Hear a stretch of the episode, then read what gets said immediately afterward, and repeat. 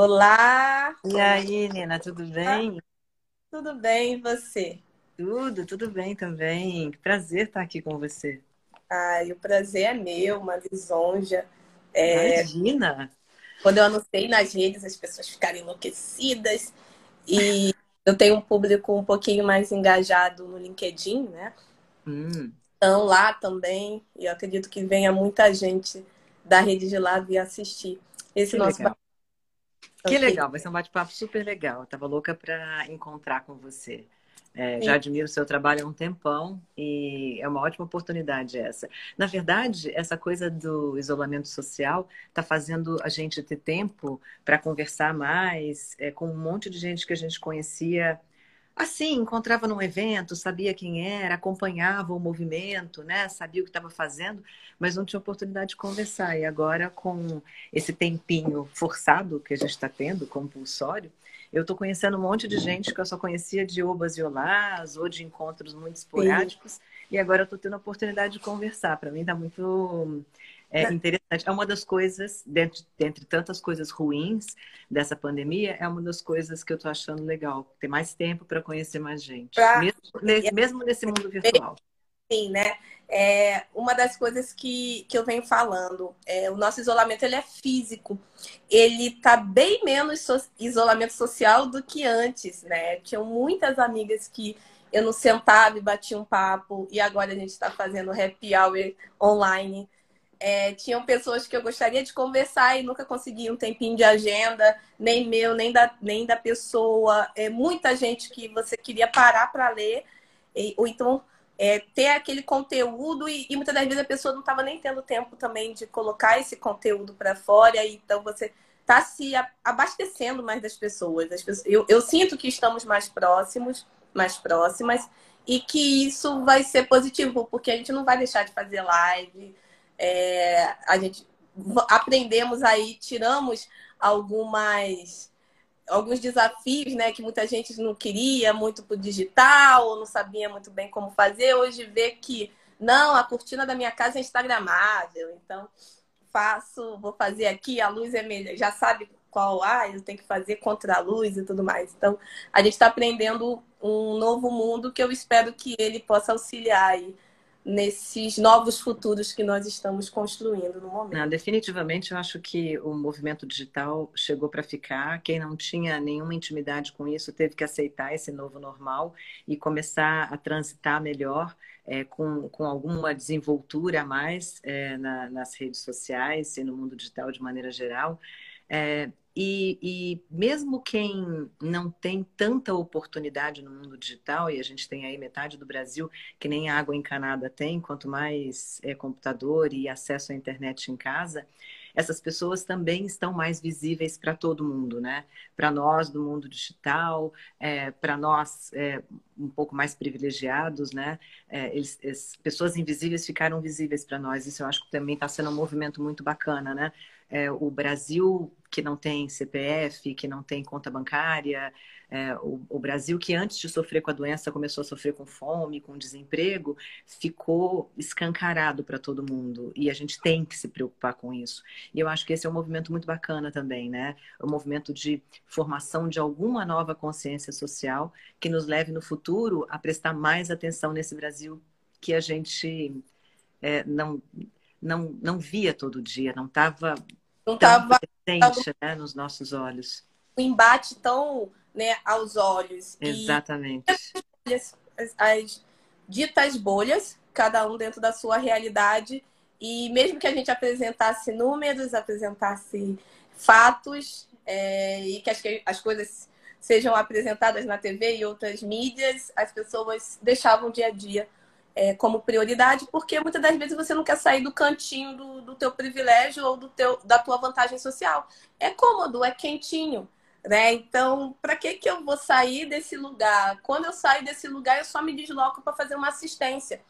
Então, eu dou uma, dou uma cesta básica, ajudo no final de ano pra, em um orfanato e volto a dormir tranquilamente. Então, é, nesse momento, as pessoas estão se deparando e tendo que lidar totalmente com, né, dentro de casa, sem E aí a gente fala, a gente brinca muito, white people problem, né? Do, do sem a, a pessoa que faz os serviços domésticos. Nossa, eu tô aprendendo a fazer tal coisa, sabe? Então a gente fica, é, né?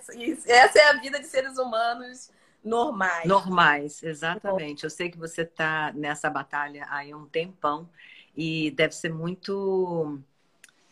É, deve ser muito reconfortante saber que o Brasil pelo qual você luta é, e há tanto tempo, e às vezes eu acho que dá uma sensação de pregar no vazio, né? Porque você fala, fala, fala, fala, e sei lá, nós, as pessoas não se tocam. E eu acho que tem muito de como você falou, o conforto, a comodidade de estar sentado em cima do privilégio, mas tem um pouco também, Nina, de. É, não são coisas que você aprende todos os dias, porque elas não estão na mídia todos os dias, porque as escolas não ensinam desse jeito, né? As escolas não ensinam que tem uma herança é, nefasta, horrorosa da colonização e, e, que a gente precisa lidar com isso hoje, que tem um monte de gente que foi largada no vazio é, e que esse é o Brasil que a gente tem, e que essas desigualdades nasceram em algum lugar, elas vêm de algum lugar. Então, que se você recebeu o privilégio prontinho, é, ele, ele aconteceu em cima de alguém no passado. E, e você precisa pensar sobre isso, porque senão você vai honrar essa herança nefasta que você recebeu. E sério, é isso que a gente quer? Então, é, acho que tem um monte de gente pensando desse jeito e ó, vozes estão se levantando. Eu estou achando que é um movimento que, que talvez fique, sabe? Me, me conforta saber disso. E eu acho que para você que é uma lutadora da área e há tanto tempo, pô, faz sentido, né? Não, totalmente. E, e quando você coloca essa questão de né, as pessoas elas acham que não necessariamente é em relação a elas, porque não, mas isso eu eu, eu, eu não tenho culpa, não tem nada a ver comigo.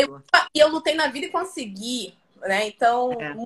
desses dessas heranças, né, que que acabaram asfaltando asfaltando o caminho e, e, abrindo porta, abrindo janela, para essas pessoas entrarem e se desenvolverem com todo o potencial que nasceram. E muitas das vezes até nem com muito potencial. Só ali na, na fazendo o, o, né, o, algo na média e consegue é, conseguir um espaços realmente construir e chegar em lugares. E a tal da falácia da meritocracia, porque é, já que é meritocracia, então quando a gente nasce, vamos zerar o jogo? Vamos zerar o jogo para todo mundo? Ó, você não vai herdar apartamento do seu pai, não. Você não vai ter indicação para fazer estágio ou trainee no, do, na, no, na empresa do colega do teu pai. Você também não vai ter é, a questão, todas as os processos seletivos, ninguém vai saber quem é preto, quem é branco e, e nada. A gente não vai falar de boa aparência, né? né? A antiga boa aparência. Então vamos zerar o jogo de início. O jogo foi zerado, não foi zerado, né? As pessoas partem de lugares diferentes na história e mesmo quando a gente parte, digamos, dá oportunidades iguais, essas oportunidades não conseguem ser é, realmente aproveitadas da mesma maneira, porque o racismo, o machismo, a, a homofobia, elas vão né, atravessando a trajetória dessa pessoa. Então, é, é, é assim, é, é, ainda tem a questão de onde você parte e o caminho, mesmo que seja dado a oportunidade, você não consegue, muitas das vezes, performar da mesma maneira que as outras pessoas. Lógico. Um caminho muito mais livre. As pessoas não saem do mesmo lugar, isso é, isso é bastante óbvio, mas parece que não era antes para muita gente, né? Que você não parte do mesmo lugar. É, e além de homofobia, racismo, machismo é, e tantos outros ismos que a gente tem no Brasil, você tem, é, tem coisas muito cruéis. É, uma criança que na primeira infância não tem água tratada, é, não tem é, casa com piso, que é o que, é, que é a realidade de quantas e quantas favelas do Brasil, ela passa a primeira infância com todo o sistema imunológico dela tratando de germes e bactérias e vírus, é, enquanto o cérebro deveria estar sendo desenvolvido. Essa criança tem é, menos chance de desenvolver capacidade cerebral, capacidade de fazer sinapse, do que uma criança que cresce em condições de saúde normal. É injusto isso. Então, esse negócio de meritocracia, cara, para mim isso assim.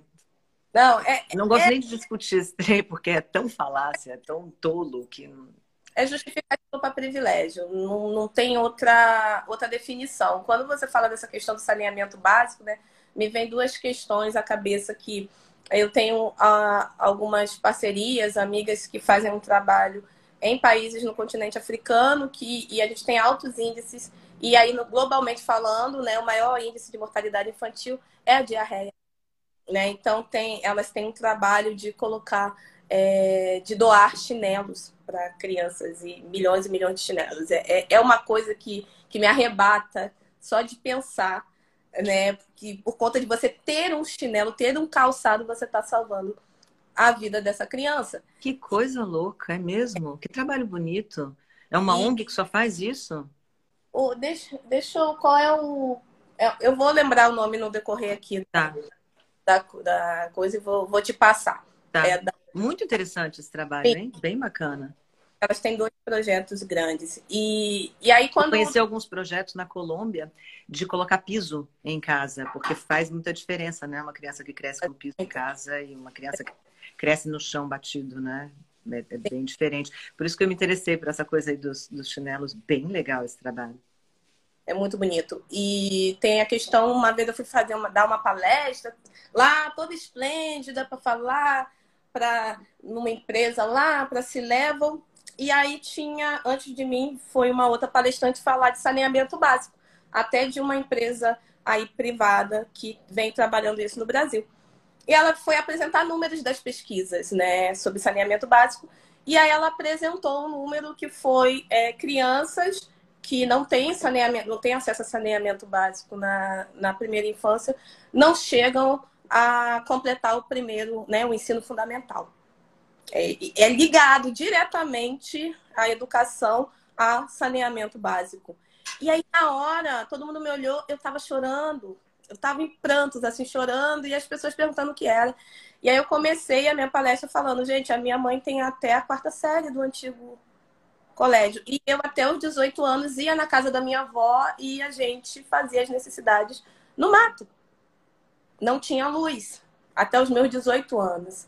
Né? Minha mãe é quilombola no, do interior do estado do Rio de Janeiro. Você então, nasceu lá, Nina?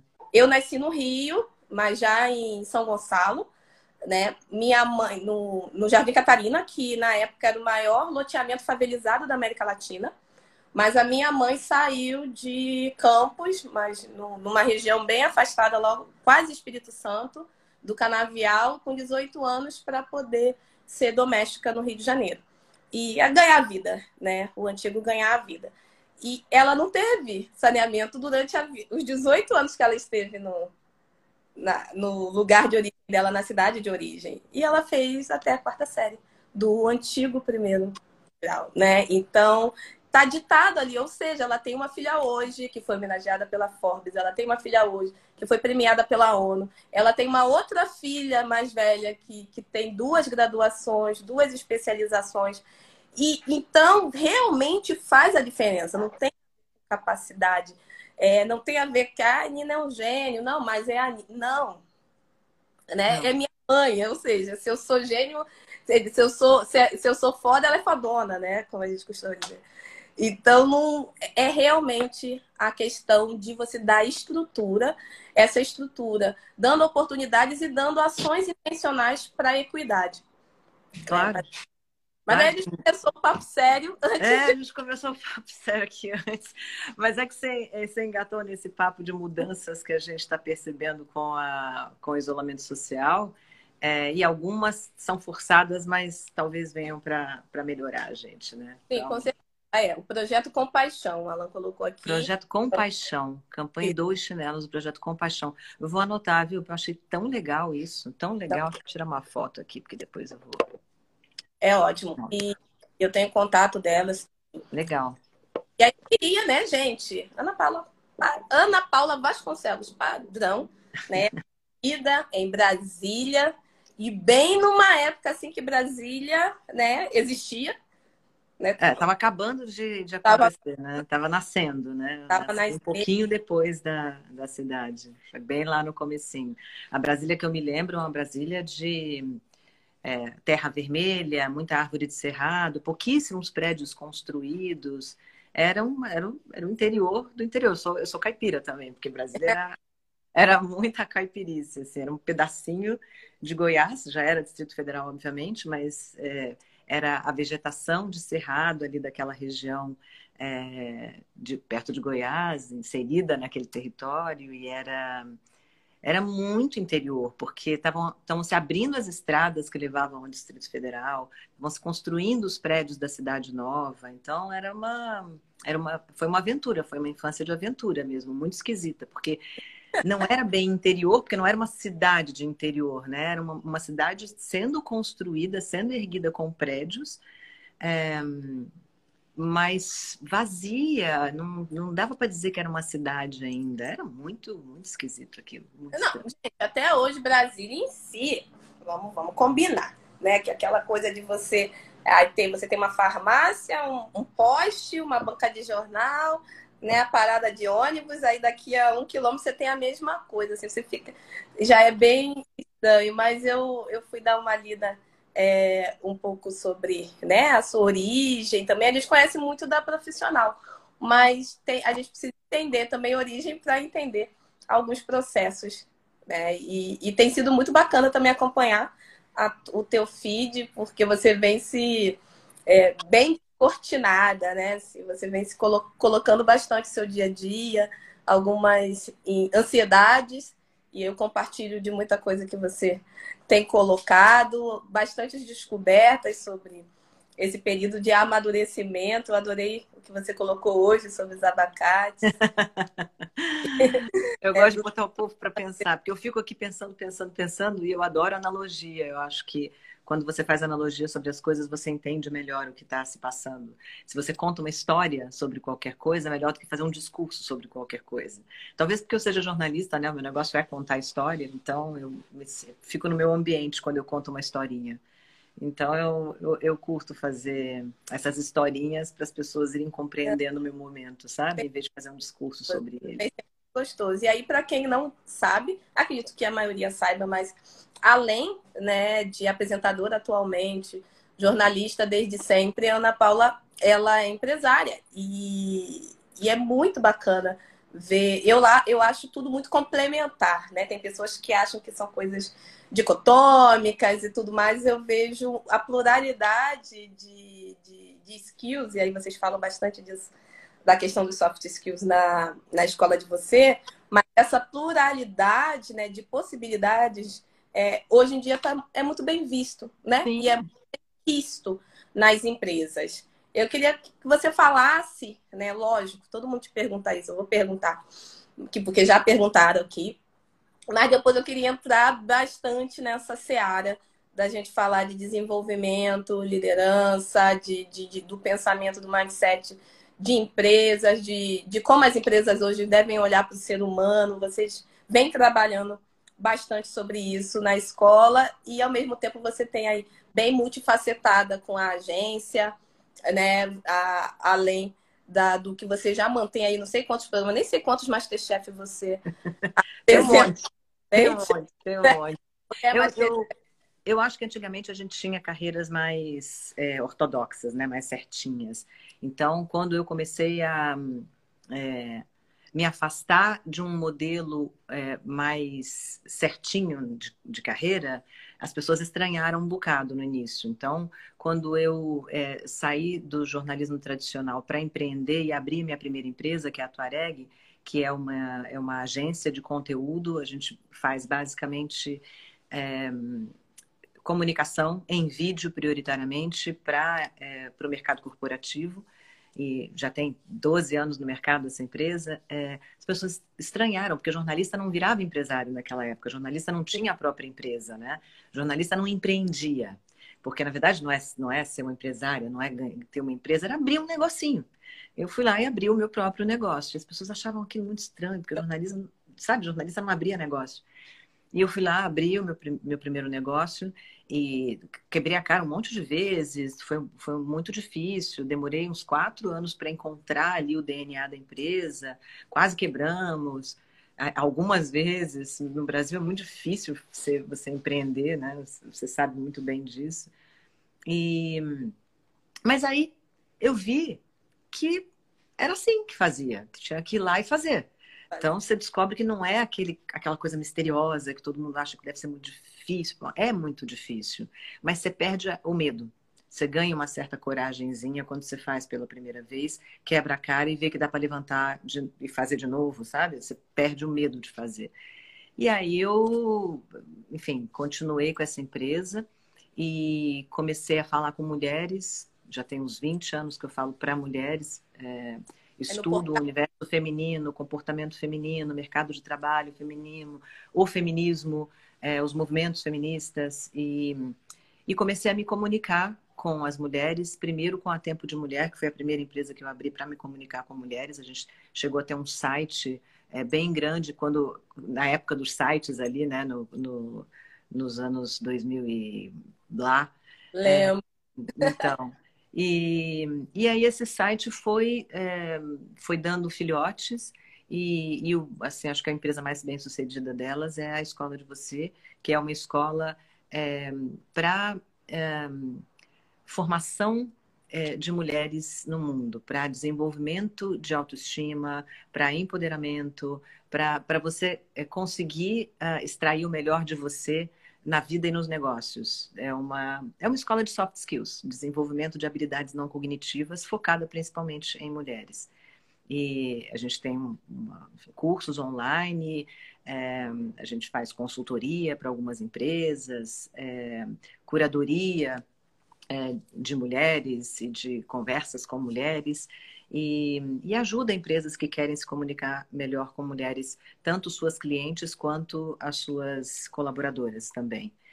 E é, tem uma magia nessa coisa de fazer muitas coisas ao mesmo tempo e elas serem muito diversas. Hoje, essa geração, eu acho que, como você disse há pouco, tem menos medo de não ter uma carreira, né? De não Sim. Seguir uma. É claro que eu sou jornalista, sempre fui, eu acho que mesmo é, com 90 anos, tricotando em casa, eu serei uma jornalista. Eu sou uma contadora de histórias. Eu gosto de estar onde as coisas estão acontecendo, ver os lados todos, refletir sobre aquilo e contar uma história sobre aquilo depois. Isso é, é uma é uma profissão vocacionada, né? Você não tira férias disso e você não deixa de ser jornalista, é, embora você esteja em outra atividade. Acho que você é sempre um pouco jornalista. Então, embora eu seja uma jornalista de alma, é, é isso que me define na vida, eu não tenho mais medo de fazer muitas coisas diferentes e que eu acho que é uma coisa muito bem aceita por essa geração. Eu tenho, eu lido muito com jovens é, estagiários, jovens profissionais da área de comunicação, e, e eu percebo que eles não, não têm nem carreira e nem um emprego único. É, os nossos pais, os muito bem sucedidos, faziam carreira em banco ou carreira militar ou uma carreira numa empresa. Fiquei 38 anos naquela empresa. Hoje não é mais assim, né? Você fica ali um período, tá bom, você vai ficando, não tá, você muda. É, o mercado muda, você fica com vontade de fazer outra coisa. Você resolve investir é, no seu próprio ócio. Então, não, eu, o ano tem 12 meses, eu quero para mim pelo menos três desses, para eu viajar, para eu fazer o que eu quiser. Então, mudou muito a relação com o trabalho. E que bom que é assim, porque a gente sabe que o, o planeta não comporta emprego para todo mundo. Tem um excedente é, e a gente vai ter que administrar isso de alguma maneira. Então, acho que realmente a gente ter uma relação nova com o trabalho e admitir a nossa pluralidade de interesses e não ficar tratando interesses como hobbies a vida inteira, porque não é assim. Se você tem um interesse, vai lá e desenvolve. Você pode desenvolver isso profissionalmente. É, isso pode dar muito dinheiro, pode dar pouquíssimo dinheiro, pode te dar apenas prazer, realização de um propósito, de uma meta de vida, mas acho que realmente a relação com o trabalho tem que ser diferente hoje. A gente tem que aceitar que o mundo é, mudou e que é bom que tenha mudado, porque é, eu achava muito cruel essa, de, essa coisa de você ter que responder a vida inteira por uma tarefa. E é, é muito pequeno, eu acho. O humano é muito maior do que isso, sabe? Sim, e ser é, denominado em relação ao cargo, né? Então você recebe é um uma... crachá. É, é o crachá. Você é aquilo. E quando as pessoas se apresentam, hoje em dia eu, eu me divirto, assim. É, às vezes eu estou em alguns grupos de WhatsApp que tá CEO de fulano, CEO de ciclano, só tem si, né? Todo mundo é of things. Porque é, é, é sempre chefe de alguma coisa. E a, que continua sendo um mindset antigo, né? De você claro. ser chefe de algo.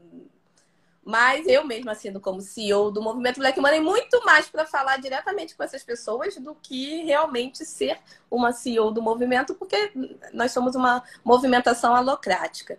Mas quando é, as, pessoas se, as pessoas se empoderam daquilo, então eu sou, ah, eu sou é, doutora Carla Verônica advogada, como a minha irmã costumava dizer. E aí eu brinco muito na, nos, nos, grupos de WhatsApp que as pessoas vão se apresentando, falam o nome e o, e o cargo, né? Nome e cargo. E eu falo, oi, eu sou a Nina, filha de Dona Marise. Tudo bom? é, e as pessoas ficam tontas, assim, sem entender o porquê. Mas é isso que me define início, né? Quando eu nasci, quem é que estava lá? Era a Dona Marise. Meu pai é teve fazer um rolê, nem na hora que eu nasci, não, não podia, as circunstâncias não deixavam ele estar ali naquele momento. Então, é, o que nos define, o que nos define é o que nos, le que, que nos leva durante toda a vida, o que nós carregamos enquanto, né, enquanto causa, propósito, o legado que a gente quer construir, e isso independe de qual cargo, função que eu estou exercendo, exercendo em qual lugar. E, e, uma das coisas que eu vejo muita similaridade da nossa caminhada é sentir que aquele lugar já deu. Já de, deu para mim, né? Igual a música, deu para mais. É, deu para mim e não tenho medo de parecer que esse lugar era o lugar que toda pessoa gostaria de estar. E eu estou abrindo mão. Né? Eu estive enquanto é, durante aí 10, foram 10 anos de carreira na área de tecnologia até chegar gerente de tecnologia. Então, enquanto uma mulher preta, né, pessoa preta, mulher, e na época com 30, 31 anos de idade, aquilo era o auge. E, as, e eu simplesmente tive um burnout por conta de eu não ter visto a, a minha não satisfação naquele espaço.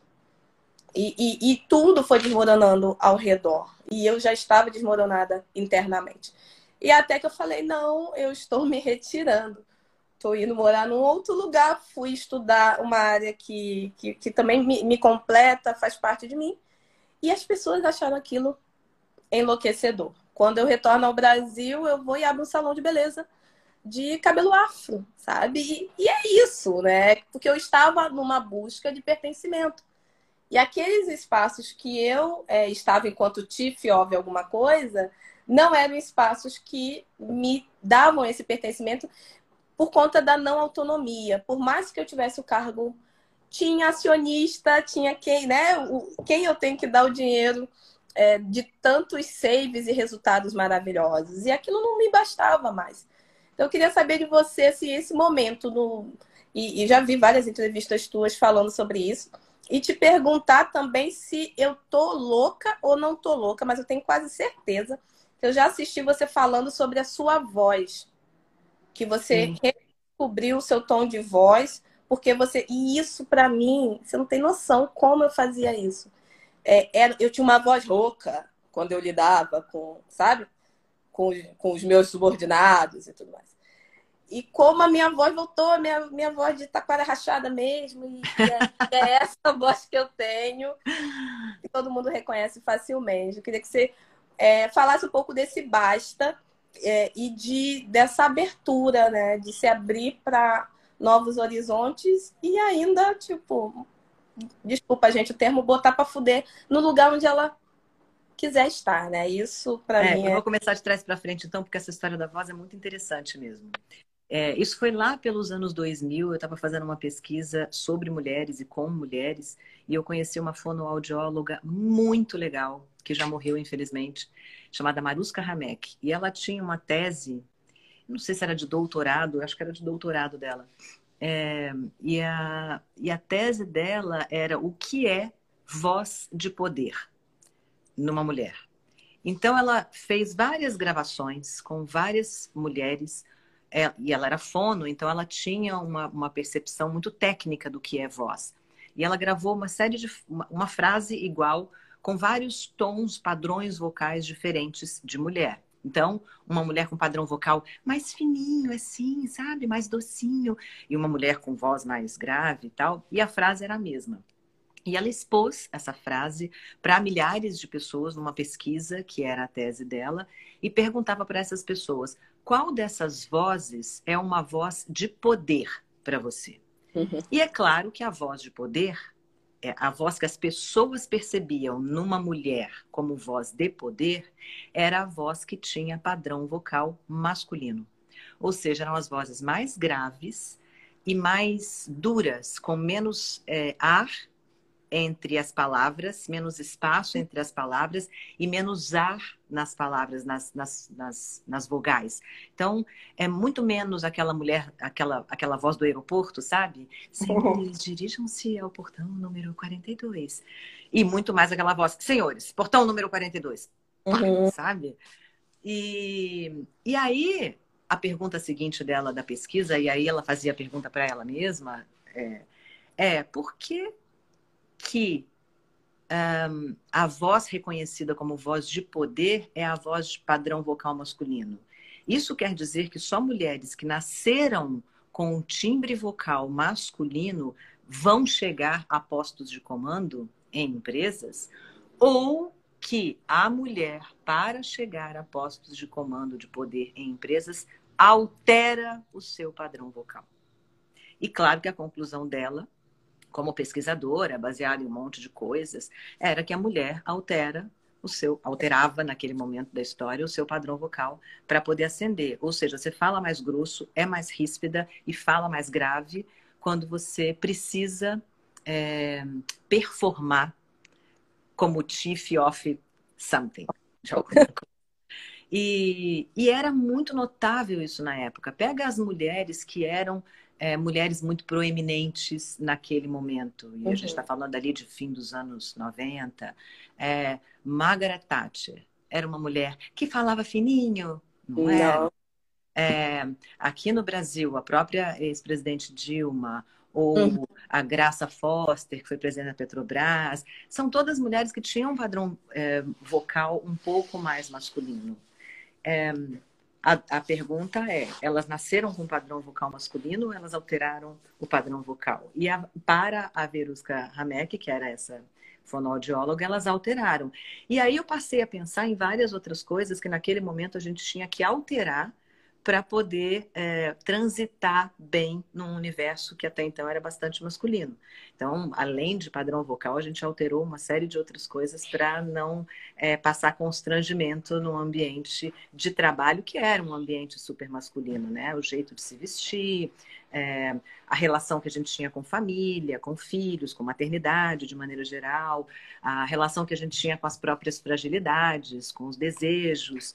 É, tudo isso a gente um pouco apagou em algum momento da vida para isso. E foi a reflexão sobre isso é, que me levou a pensar: mas que compromisso eu tenho com atender a expectativa alheia sobre o que eu vou fazer da minha voz, da minha vida, das minhas escolhas, do meu corpo, é, da relação que eu tenho com outras pessoas.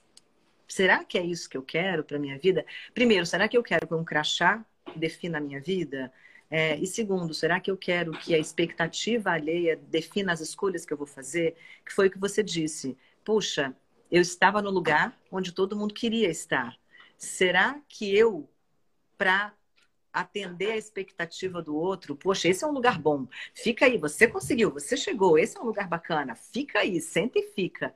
Será que é isso mesmo que, que eu quero? Sentar e ficar no lugar que as pessoas acham legal? Eu estou realmente feliz nesse lugar? Eu estou muito satisfeita com isso? É isso que eu quero para o resto da minha vida? E a primeira coisa que eu defini é que eu não queria ser definida pelo trabalho. Então, é, isso foi muito amedrontador, porque não é fácil você largar o crachá, rasgar aquilo e dizer: eu, eu vou, vou fazer uma carreira solo é, mas foi muito, talvez tenha sido a coisa mais recompensadora da minha vida, porque eu percebi que tamanho eu tinha que coisas eu era capaz de realizar. É, quem, quem eu ia ser? Eu ia ser Ana Paula Padrão ou eu ia ser Ana Paula Padrão de tal lugar? Que tinha tal crachá. Qual seria o meu sobrenome, afinal de contas? Seria o sobrenome da empresa ou seria o meu sobrenome? E eu já passei por um sem número de tarefas, trabalhos, empresas, é, funções mesmo, coisas que eu consigo realizar. E eu passei por tudo isso como Ana Paula. E não como Ana Paula de algum lugar. E hoje as pessoas sabem que eu sou a Ana Paula. É, eu faço as minhas escolhas, às vezes elas são muito decepcionantes para muita gente, é, às vezes elas são aplaudidas e paciência, são as minhas escolhas. Eu não posso atender a expectativa alheia. Então, para mim, isso é muito reconfortante hoje, quando eu olho para trás. E por mais dúvidas que eu tenha hoje, eu tenho, viu, Nina? Eu tenho um monte de dúvidas, não é? uhum. é? Que eu acordo todo dia, olho no espelho e digo, ai, como você é legal, maravilhosa, incrível, uau, poderosa. Como acha que é, é assim? assim? Tenho dúvida todo dia, tenho medo todo dia, tenho frustrações e inseguranças todos os dias. Mas quando eu olho para trás e digo, eu cheguei aqui sozinha, isso aqui sou eu, Zinha, com as minhas dúvidas, com as minhas frustrações e com os talentos que talvez alguém reconheça, é, eu, eu, eu percebo que eu construí uma coisa que é minha. É minha, não é de crachá, não é de empresa, é minha. E, e é muito legal porque as pessoas respeitam isso. Elas compreendem às vezes elas ficam meio frustradas porque você não está mais fazendo aquilo que, que ela gostava que você fizesse, mas é a sua escolha e ela passa a respeitar você porque é você e não porque você representa uma outra coisa, uma outra pessoa, uma outra, uma instituição qualquer. Sim, que no final do dia é, é resultado, legado para outras pessoas e não para você. Então, o que vai realmente, né, o que você carrega como a sua verdade, é, é isso que, que te faz dormir, dormir tranquila e acordar com cheia de inseguranças que faz parte que tudo bem assim mesmo. Faz grandona, né? Você é muito grande, Ana. Você não tem noção da grandiosidade. Eu falo isso por conta é, da gente se reconhecer. Quando você olha para uma pessoa que tem uma trajetória que, por mais tenha vindo de outro lugar, diferente do teu, tenha tido caminhada diferente, mas você consegue ainda se ver nessa pessoa, porque essa pessoa, ela realmente é grandiosa na transparência das coisas que ela faz. Né? Então você sair da, digamos, da tal maior emissora do país e, né, e, e sair de uma bancada que é o lugar que, que determina se você, enquanto pessoa jornalista, é, realmente chegou lá. Né? A bancada, ela, ela faz isso, né? E é uma faz, faz. E, e, mas o mais curioso é que é, eu, eu, eu, fiquei esse. Eu, eu, tive muitos empregos antes da Globo e tive muitos empregos depois da Globo. Talvez a Globo tenha sido o lugar, talvez não, com certeza foi, foi o lugar onde eu fiquei mais tempo. 18 e toda anos. essa 18 anos. E toda essa é, reflexão que eu fiz sobre a minha vida, eu fiz lá. Eu aprendi a pensar como uma jornalista que foi formada por uma escola muito boa de jornalismo, que é a Globo. Então, eu até devo a reflexão que eu fiz sobre as escolhas que eu fiz a ter podido participar dessa escola e ter passado por ali, sabe? Então, você tira coisas legais, aprendizados muito ricos, muito profundos, de momentos em que você tem muitas dúvidas. E é assim mesmo, tá tudo certo. Dá medo pra caramba. Mas como diz uma amiga minha, Ana Fonte, está com medo? Vai com medo mesmo. Tá com medo mesmo, Aninha. A Aninha vou fazer, vou fazer live com Ana, não sei se é dia 3 ou dia 8. Ô, oh, delícia! Eu vou, estar lá para assistir, tá bom? Eu Me manda um card que eu vou estar lá para assistir. Eu Adoro Ana Fontes. Tá Faz um trabalho lindo. Sim, amo, Ana. E, e quando a gente fala né, dessa questão no lugar que a gente pode refletir e, e, e a gente tem essa coragem. E, e, quando a gente fala coragem, não é uma coisa que é para poucos, né? Parece que coragem é algo que, ai, fulano é corajoso e tal. É, também tem momentos de vida, né? Tem momentos de vida que você, às vezes, não pode nem exercer tamanha coragem. É, você tem lá uma família que depende de você, você tem é, filhos, enfim. Uma conjuntura que naquele momento você, mesmo com coragem, você respira e desenha um planejamento para alcance daquilo que você quer. E é uma das coisas que eu acredito que seja falado na escola e, e que eu trabalho também muito, tanto com empreendedores, profissionais negros, quanto mulheres também. Acabo mentorando muitas mulheres é, brancas, né? E, e, e, já mentorei homens brancos também, alguns deles.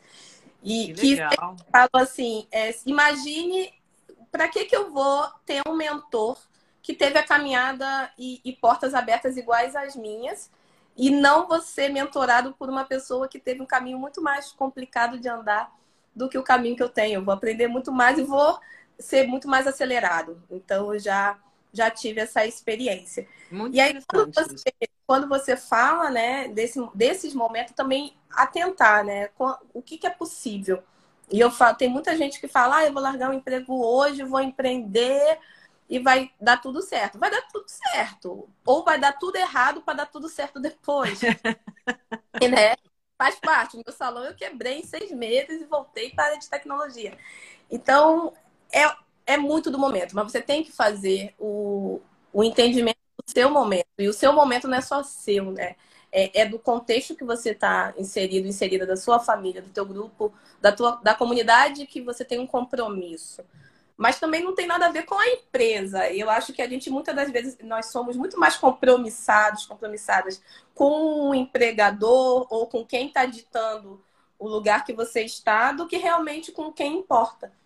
É, Nina, é. eu acho que são duas coisas diferentes. É claro que nem todo mundo pode escolher, e isso é a grande tragédia brasileira. Nem todo mundo tem poder de escolha. As pessoas não têm sequer dignidade. Elas não, elas não, elas trabalham no modo contínuo. Elas trabalham porque elas aprenderam que é a única maneira de sobreviver, e isso é uma é uma tragédia, é uma tragédia. E é a nossa realidade todo dia, é um negócio que a gente tem que enxergar e brigar para alterar. Outra coisa é depender emocionalmente de um crachá, de uma cadeira ou de um guarda-chuva é, corporativo. São duas coisas bem diferentes. A gente está falando de quem conseguiu chegar a algum lugar, é, passando por dificuldades ou não.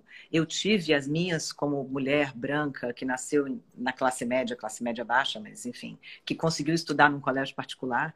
É, uhum.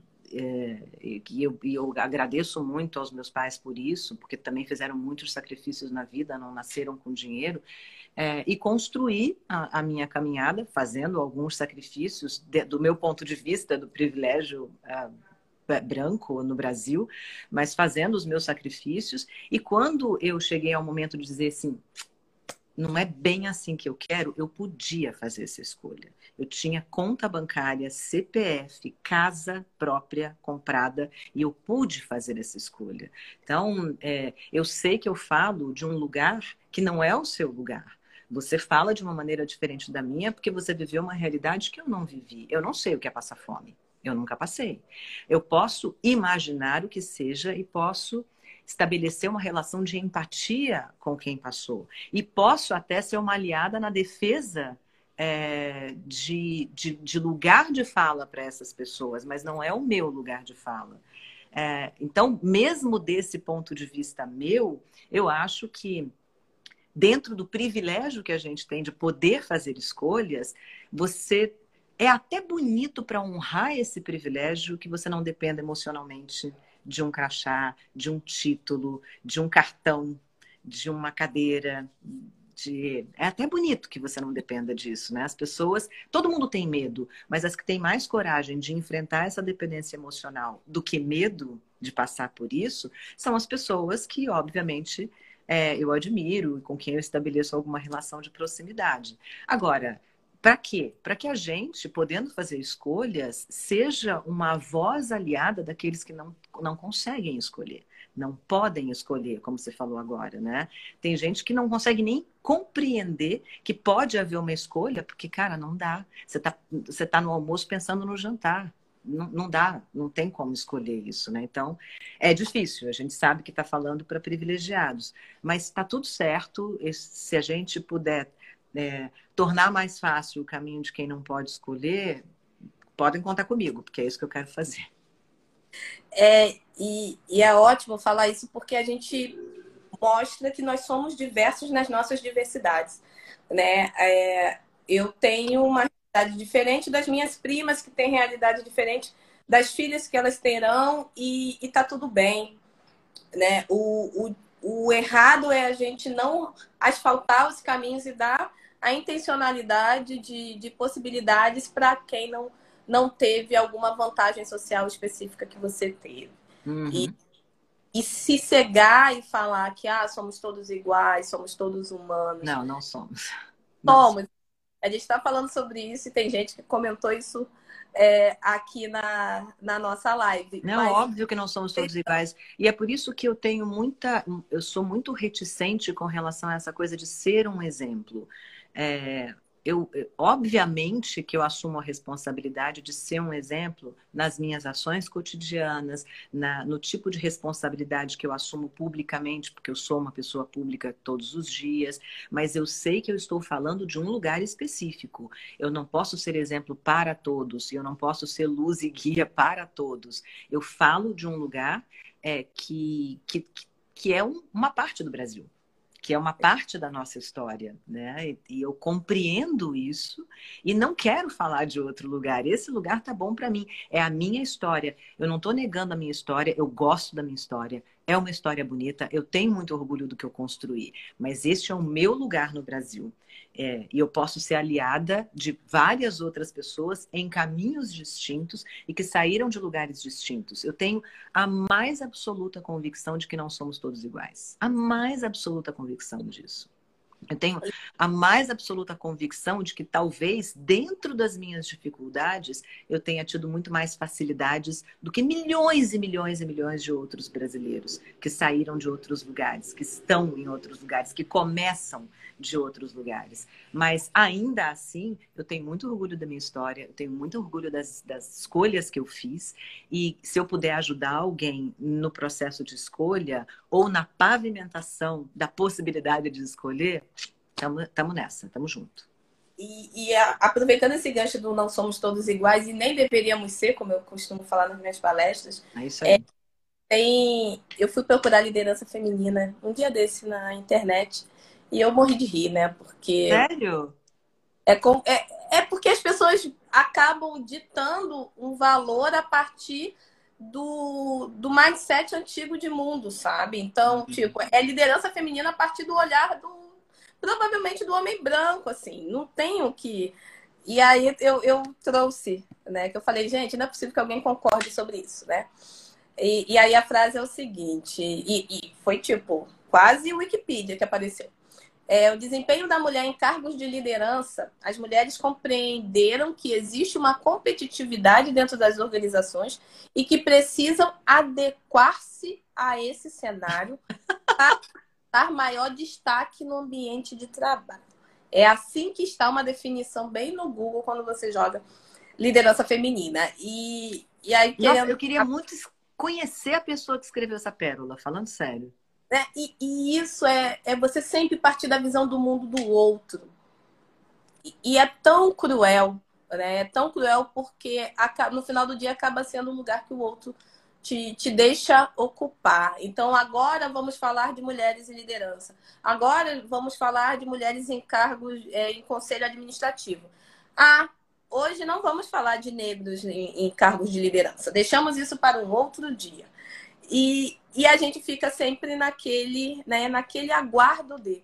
Então, aproveitando para quem não é da rede do movimento Black Money, né, para falar, hoje eu estou enquanto Chief of Executive Officer do movimento Black Money e que é uma movimentação hub alocrático, a gente não tem é, esse processo hierárquico, mas a gente tem papéis que precisam ser desempenhados, senão vira um, um, um caos não produtivo, é um caos um pouquinho mais produtivo. E nossas, nossas áreas de atuação são desde educação, comunicação e serviços financeiros para a autonomia da população negra.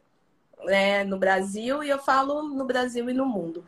E todos os nossos esforços e ações são para trazer, sim, pessoas negras para o centro e protagonismo e, e, realmente para serem donos e donas das suas vidas. Né? Tem um termo, um jargão bem esdrúxulo, que é ser CEO da sua própria vida. É bem esdrúxulo, mas tem um, um significado aí por trás, né? Que é, é, essa coisa bonita que todo mundo quer ser, seja mais da sua própria vida, sabe? E, é. e, possa realmente desenhar novos futuros possíveis para ela. e aí eu queria saber de você nesse contexto hoje, né? Nós estamos em, em momento de quarentena. É, você tem se colocado bastante, colocado como você acorda e, e, e o, o, processo que nem todo dia a pessoa está bem. E eu tô, tô aí juntinha contigo, porque nem todo eu quero fazer live, porque eu não quero. E aí, né, a questão do, da cara limpa, eu acho isso muito bacana, essa, né, essa transparência consigo mesma. A cara limpa é para si, não é para Exatamente né? E eu queria muito que você falasse desse momento e, e como que, tá, que estão os projetos, porque se a gente pensa é, em TV, né, a gente tem aí um agravante, que é a questão da presença física, tem alguns programas que estão parados, é, tem outros que foram adaptados a, a esse momento, e tem uns que acabam aí é, tendo que continuar, tendo aí, entre aspas, e o exemplo da Luciana Barreto é, minha amiga que acabou contraindo, né, sendo contaminada pelo Covid-19 e agora já está ótima, teve poucos sintomas, mas é, acaba sendo, parece que, encargos, é, questões da profissão. Você sente isso, que dependendo da profissão é necessário? Como que está esse seu momento e o que você espera para o pós-pandemia? Olha, Nina, é, sobre é, necessidade de trabalhar durante essa pandemia, é, eu, eu acho que na minha área de atuação, que é a mídia, algumas coisas sim são necessárias. O jornalismo, por exemplo, não pode parar.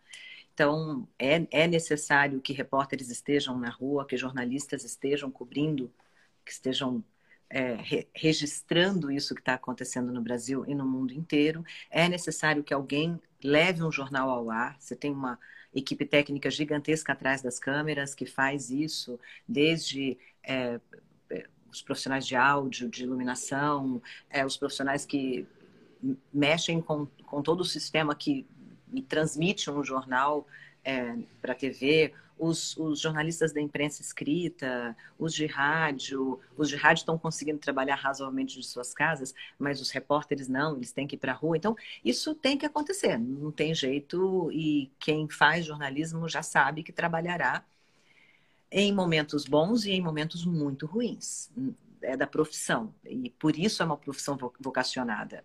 Não dá para um médico dizer, ah, não, está muito perigoso, agora eu não vou trabalhar. Não, cá, não vou é, trabalhar. É, é profissão vocacionada, né? É diferente de um arquiteto que pode decidir, se ele tiver condições de fazer isso, obviamente, condições financeiras, condições de conforto, decidir não fazer projetos nesse momento, não ir a obras, é, é, é diferente de profissões que são claramente vocacionadas.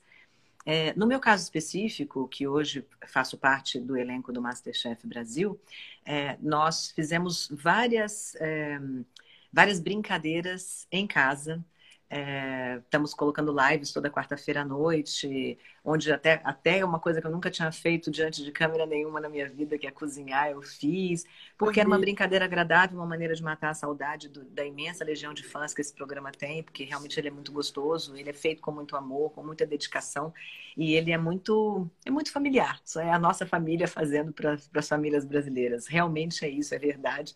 É um uhum. ambiente muito, muito bom de trabalho.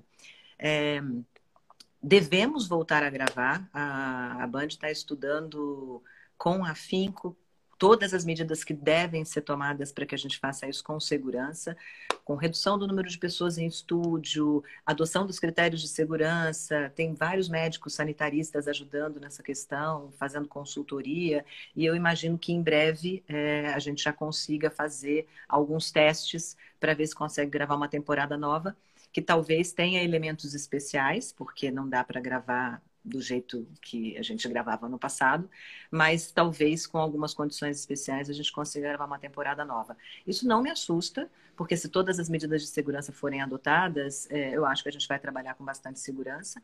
Eu sou super Caxias, eu só saio de casa de máscara e luva, e, e saio muito pouco. Eu vou ao mercado, que é a duas quadras da minha casa né? Eu vou, vou, e aí eu vou de luvinha, vou de máscara, volto para casa, esterilizo tudo. Eu tenho cozinhado muito em casa, é, adoro cozinhar, isso não é um problema para mim. Cuidar de casa não é um problema para mim, isso não é, é assim, a, a minha É, o meu choque branco com a, a falta de serviço não está me matando, tá tudo certo.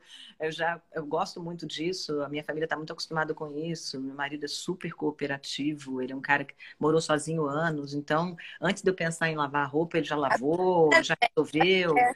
É, não tem essa coisa de é, me ajuda aqui, não. Ele toma iniciativa, vai lá, faz. Então, ah, não vou cozinhar hoje, não tem problema, vai lá se vira, abre a geladeira, faz alguma coisa. Tá tudo certo. Não tenho grandes. Não é um drama para mim essa, essa questão. Então, para mim, sair de casa com segurança para fazer uma gravação, é, contanto que eu considere que aquilo é, é, uma, é uma, uma coisa segura, não tem nenhum problema com isso. É, sobre liderança feminina, que foi o primeiro assunto que você tocou, é, isso eu, eu acho uma delícia de assunto. Acho uma coisa bem legal, porque. É, é, é sabe por quê, Nina? Tanta história, né, gente? Que a gente. Nossa, tem muita história. Minuto para acabar a live. Oh, meu. Ai, mesmo três minutos. Ó, deixa eu falar uma coisa rapidinho, então, para você. É, eu sempre fiz eventos para mulheres, muitos e muitos eventos para mulheres. E eu, eu até 2014, 2015, para botar uma liderança feminina no palco, Nina, eram três, quatro e sempre as mesmas. Não tinha mulher presidente de empresa no Brasil. Não tinha mulher comandando empresa. Tinha muita herdeira, muita não, algumas herdeiras e pouquíssimas CEOs que chegaram lá porque trilharam essa jornada. E hoje eu tenho um grupo que tem 40 presidentes de empresa.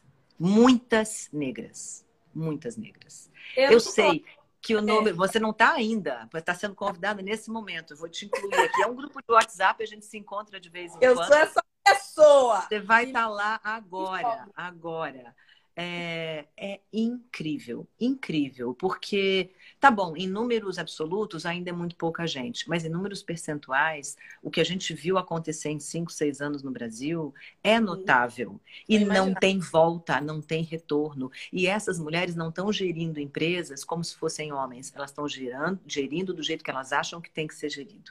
Isso é muito bacana. É uma escolha e é um caminho que é nosso. Não tem volta e não tem pandemia que acabe com isso, tá? Vamos em frente. Então, vamos. E eu queria realmente agradecer. É, tinha milhões de outras coisas aqui para falar, mas é, vejam, gente, o trabalho da Ana Paula. Acompanha a Ana Paula, eu amo, adoro acompanhá-la. E veja o trabalho da escola de você, da agência, é, do portal Tempo de Mulher. Né? É muita coisa, é muito conteúdo que, quando homens também absorvem, conseguem é, aplicar nas suas vidas de uma maneira bem mais é, do tipo um, diferentes contextos. Então você fala, nossa, eu nunca pensei dessa maneira e consigo aplicar. E quero também convidar todas as pessoas a colaborarem com a nossa campanha de, do Impactando Vidas Pretas. Né? A morte de pessoas negras durante o Covid-19, nós sofremos 67% mais de letalidade quando contaminados. Nós temos uma campanha aberta no benfeitoria.com barra impactando vidas pretas, onde as pessoas podem doar, mas principalmente as empresas que dizem que querem lutar na, nas questões das desigualdades raciais. Então, empresas, é, junte-se a nós, a gente está com fundo emergencial para dar renda básica para famílias lideradas por mulheres negras, mães solos e afroempreendimentos. Porque afroempreendimento, mãe solo a gente já sabe. Afroempreendimento, a gente precisa manter a economia ativa. A gente precisa manter os negócios de pessoas negras é, para além da sobrevivência. E nesse momento nem sobrevivendo estão. Então, quero agradecer e, e, pedir aí o engajamento de todas as pessoas, gente maravilhosas que, está, que estiveram aqui conosco. Espero poder bater outro papo com a Ana Paula em breve, porque ficou muita coisa para a gente conversar mas realmente agradecer pela sua existência, agradecer pelas escolhas que você fez, faz e que continuará fazendo o espelho que você reflete também em mim, que muitas das vezes não, não seria uma coisa tão automática, mas para mim é um exemplo, um exemplo de trajetória de vida. Nina, Siga... sou sua fã e não é de ah. hoje, viu? Sou muito sua fã.